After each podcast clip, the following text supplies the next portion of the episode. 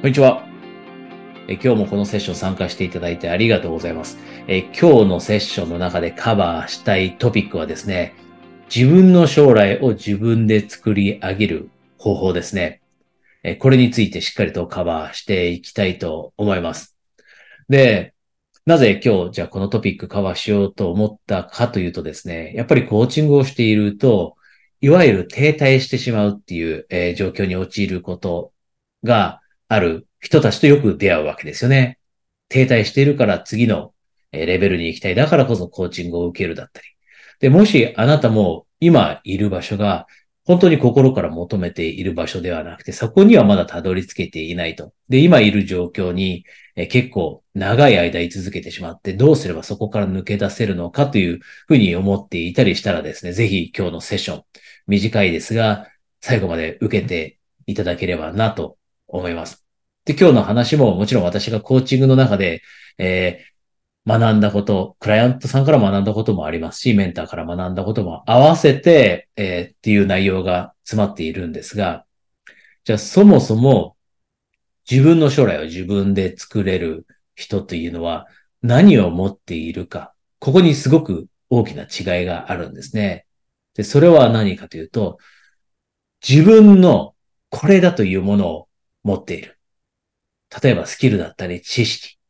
自分といえばこれだよねという一つのものを持っている。これが究極的に自分の将来を自分で、自分の力で作っていくために大切になります。で、これもう少し説明していきますが、そもそもです。自分の将来を自分で作っていくだったりっていうことをするためには、勇気を持っていろんなことやっていかなきゃいけないですよね。で、その勇気を持ってやっていくためには自信が必要だと。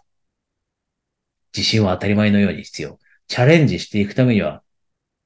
自信は必要だと。で、じゃあ、人って二つのモードを持っていて、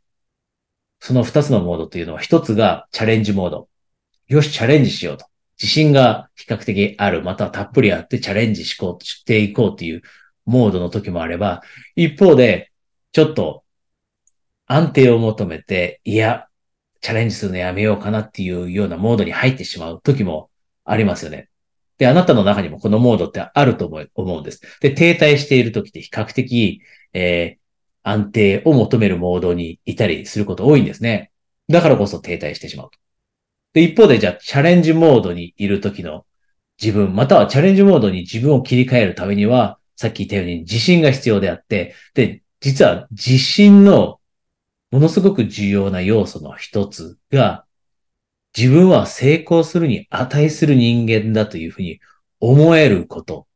これが自信にとってものすごく大切な要素の一つなんですね。少し考えてほしいんですが、自分に対して自分って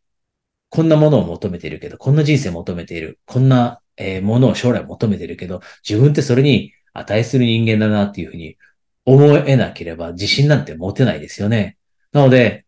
自分が求めているものに対して自分は値する人間だというふうに思えることというのはとても大切だということ。これ実は過去メンターから学んだんですが、じゃあ、そこに行きつけるようになるためにはどうすればいいのか？その感覚を持てるようにするためにはどうすればいいのかというと、さっき一番最初に言った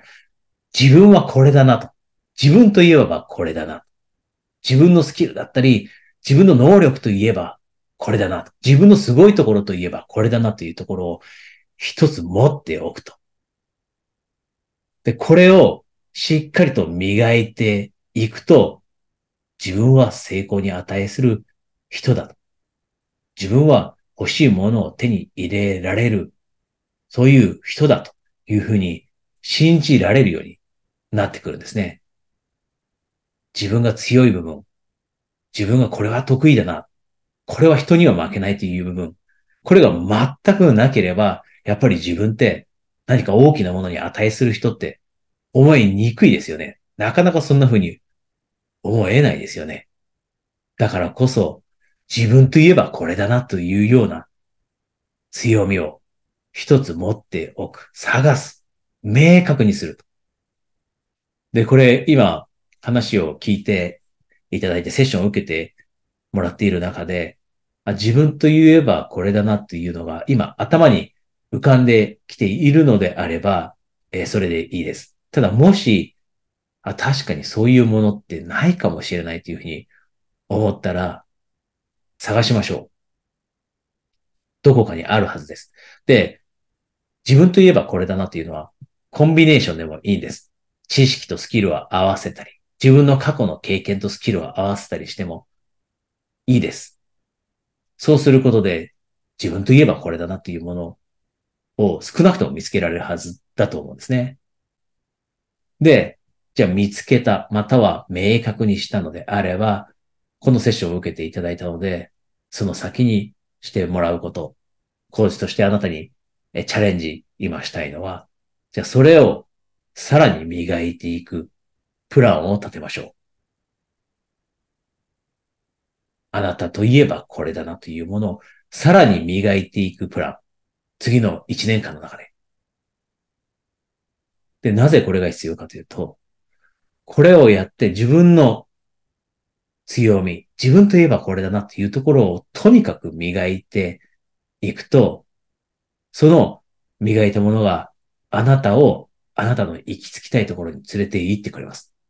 つまりはあなたが自分自身の将来を自分で作れるようになってきます。周りの人が持っていないものすごい輝かしい貴重な経験、スキル、能力、こういったものを身につけて、それを活かせば、あなたは停滞している状況を抜け出すだけではなくて、自分自身の将来というのを自分の力で作れるようになってきます。周りの人は持っていない。あなただけの価値のあるもの。これを磨き続けるということ。で、今日このセッションを受けていただいたのであれば、しっかりとそれを磨くためのプランニングをするところまで、ぜひこのセッションを受けた後に紙に書くと。そこまでやってもらえれば、今日このセッションをですね、短い時間でしたが受けてもらった、えー、価値も見つけてもらえるのかなと、感じてもらえるのかなと思います。で、最後に一つ、えー、ここでお知らせですが、今、コーチングを受けに来られる方、例えば事業主の人だったり、経営者の人とか、えー、多いんですね。やっぱり停滞している状況を抜け出すのは一人では厳しかったり、今までとは違うことを試してみたいと。